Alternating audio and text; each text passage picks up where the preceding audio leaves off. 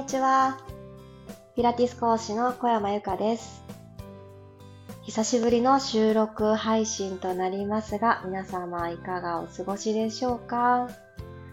私は今週、ダダダダダダと駆け抜けるような一週間で、そして今日は金曜日なので、レッスンが一段落して、ちょっと遅めの昼食をとって、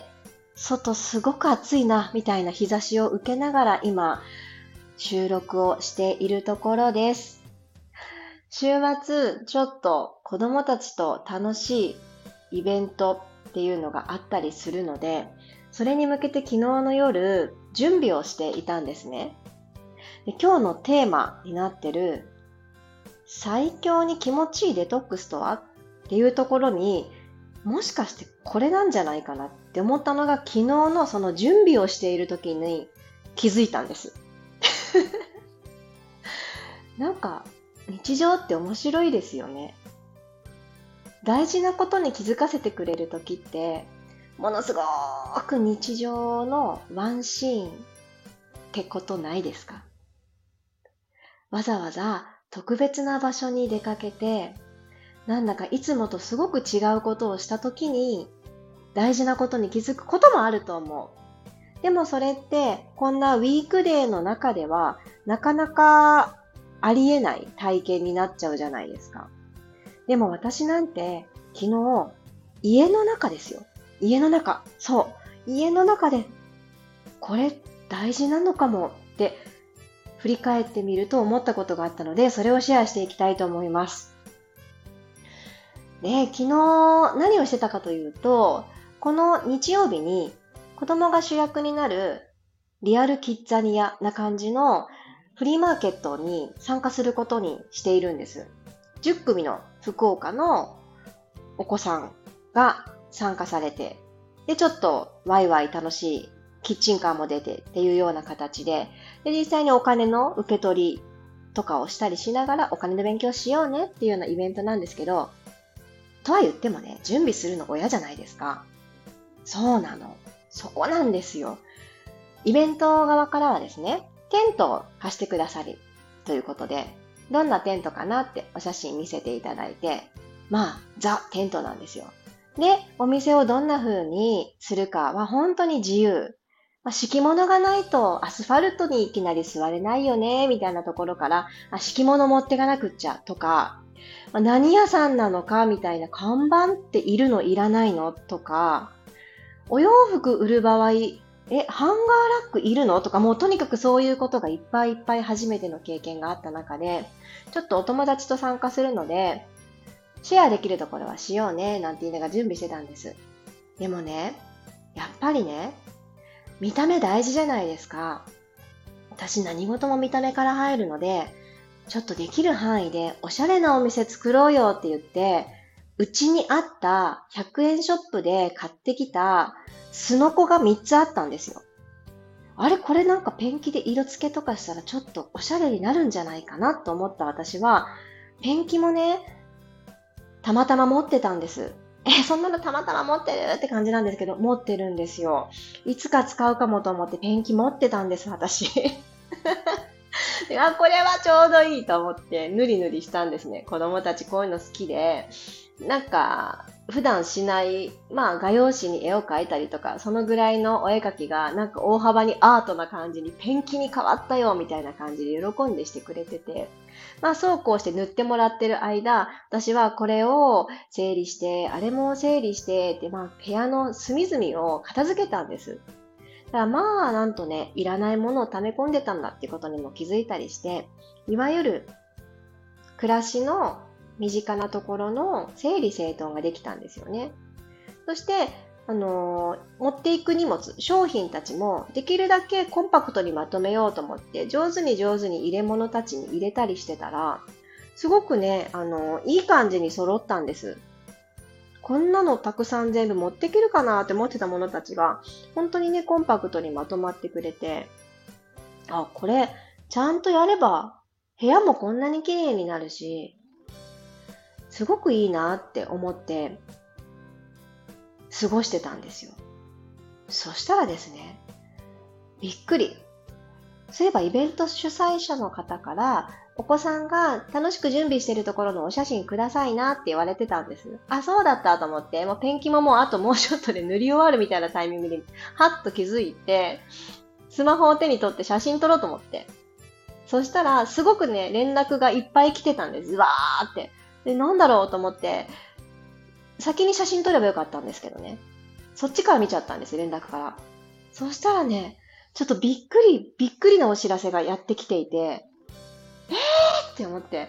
しかもそれって私がせっせとなんかこうペンキ塗りの準備をしたり、物をどかしたことによる見つかった埃とかを掃除してたりした時間だったんですね。えー、こんなことってあるって思って、やっぱりね、片付けって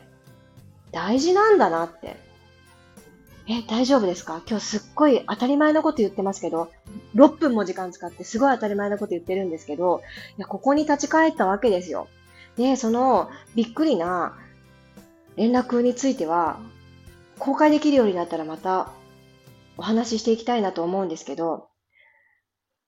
私のこの昨年からのフリーランスになってからというか、フリーランスとして福岡で活動していくっていう拠点が変わってからの、あの、過ごし方って、すべてのベースがインスタグラムがきっかけだ、なんです、私って。で、そこに、クラブハウスが最初にあって、そこからスタンド FM にお引越ししてきてっていう、全部発信を、私自らの発信をたまたま企業さんが見つけてくださって、お仕事をさせていただく形になったっていうのばっかりなんですよ。あの、もちろん、自分から売り込みに行かないのかって聞かれると、あの、このね、地域界隈にはよく行きますよ。でもね、全く相手にされません。はぁ、みたいな感じでね、あの、全然取り合っていただけないんですけど、あの、まあ、ニーズがないんでしょうね。ああ、運動ですか。へえ、健康的でいいですね。って言われて終わってしまうんですけど、そりゃそうですよね。あの、やっぱりね、必要なところにアプローチをしていかないと、うん、発展していかないんだなっていうのも、ここの1年、もうすぐ2年になりますね。2年で、うん、体験したことなんですが、そう、発信をするっていうところで、今回のね、あの、驚きのいただいたご連絡もインスタがきっかけだったんですよ。ねえ、発信しない手はあるのかいと。ほんと改めて自分自身に問いかけるきっかけになりました。でね、これどこが最強のデトックスにつながってくるのってここまで聞いてくださった方絶対思ってると思う。で、インスタについてね、あの、同じくヘルスケアに関わる仲間とインスタライブをしたことがあるんです。いつだったっけな ?8 月の東京リトリートのちょっと前にさせてもらったから8月のことだったと思うんですけど、小松ゆり子さんっていうセラピストの方で、小松ゆり子さんとのライブ聞いてくださった方は、あ、ゆり子さんって、あの、わかるかもしれないんですけど、ゆり子さんってね、もともとは音楽業界のもうほんと敏腕な宣伝マンだったんですよ。アーティストの方の作品をいかにしていいものだっていうふうに宣伝をするっていうあのポジションの方がおられるんですけど、もうね、その演者の方たちはもちろん心を込めて作品を作るんだけれども、これいいですよっていうことを世に伝えていくのは、やっぱりいろんな角度から言葉を使ったり、いろんなね、表現を使って、そのものがいかに良いかっていうのをいろんな人が伝えていって、すごくあの大ヒットが生まれたりとか、誰でも知ってるよね、その曲とかってなっていくんです。いい曲を作ればね、売れるとかでは昔からなくって、やっぱりきっかけって人が伝えてくれた言葉っていうのがすごく大きいんですよ。で、私も、あのー、少し10年ほどそういった音楽の世界にいさせてもらった身としては、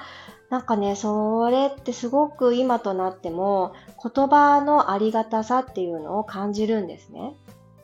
で、そのね、ゆりこさんとのインスタライブをさせてもらった時に、ゆかさんってもしかして歌詞書いてた？って聞かれて、はい、書いてましたって答えて私は。やっぱり？っていう流れになって、ん？何がやっぱりだろうって思ったら、ゆりこさんの目に映る私のインスタの投稿は、ちょっと歌詞のようなんですって。文章、ざっくり、ざっくり文章ですよ。文字だから文章なんだけど、歌詞みたいだなーって思ってたっって言われたんですよ。で、私、あ、そうなんだって思って、まあ確かに、あのー、ね、肘を曲げて、膝を曲げて、これを何回して、みたいなことを私あんまり書かないから、いわゆる運動の how to 的なこと書かないから気持ちのことをよく綴っているんです。インスタ見てくださったことない方はぜひね、はあはあ、確かにって答え合わせしていただきたいですがそれをね、そんな風に受け取ってくださってるんだと思ってとっても嬉しかったんですね。それでやっぱりね、言葉に埋もれたいなって思ったんですよ。そう。言葉がすごい好きだから、そうやってそういう言葉を受け取ってくれる人が、ここにいるんだって思うと、もっとなんかそういうふうに思ってくれてる人がいるかもしれないって思って、ますますね、それをきっかけに私は言葉が好きになったんですね。そして、もう普通ね、言葉をたくさんゲットしようって思ったら本を読もうってなるじゃないですか。違うかな？私はね、本を読もうって思うんです。でもですね、全然進まないんです、私。もともと目から取り込んだ情報をきちんと心の片隅までなんか咀嚼することが苦手なんですよね。なんか通過していくだけみたいな感じがあって。私圧倒的に耳から聞いた言葉の方がもう細胞に染み渡るというか私のものになりやすいんですよ。でね、気づいて、あって思って昨日、ほんと寝る前に、私音楽聴こうって、すっごい単純でしょ？音楽聴こうって思ったんですよ。でも家族は寝てたから、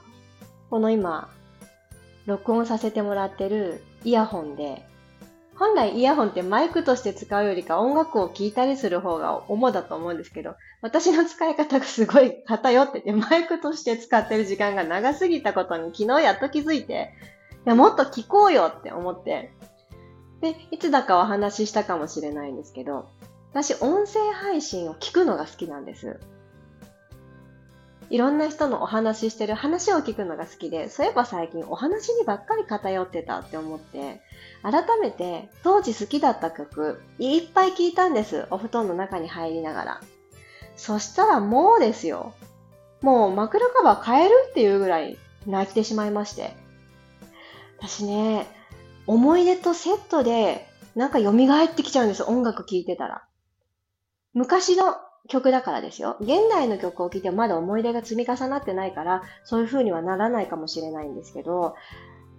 そうですね。私の場合は10代の頃によく聴いてた曲を聴いたんです。17とか、うん、20歳なる前くらいかな。によく聴いてた曲たちを聴いて、うわー、こうだった、こうだったって、ところどころちょっと歌詞2番とね、間違えて、間違ったりするけど、まあまあしっかり覚えてる自分の記憶力にも感動して、すごいな、覚えてるんだとか思いながら、ひそひそ歌いながら泣いてたんです。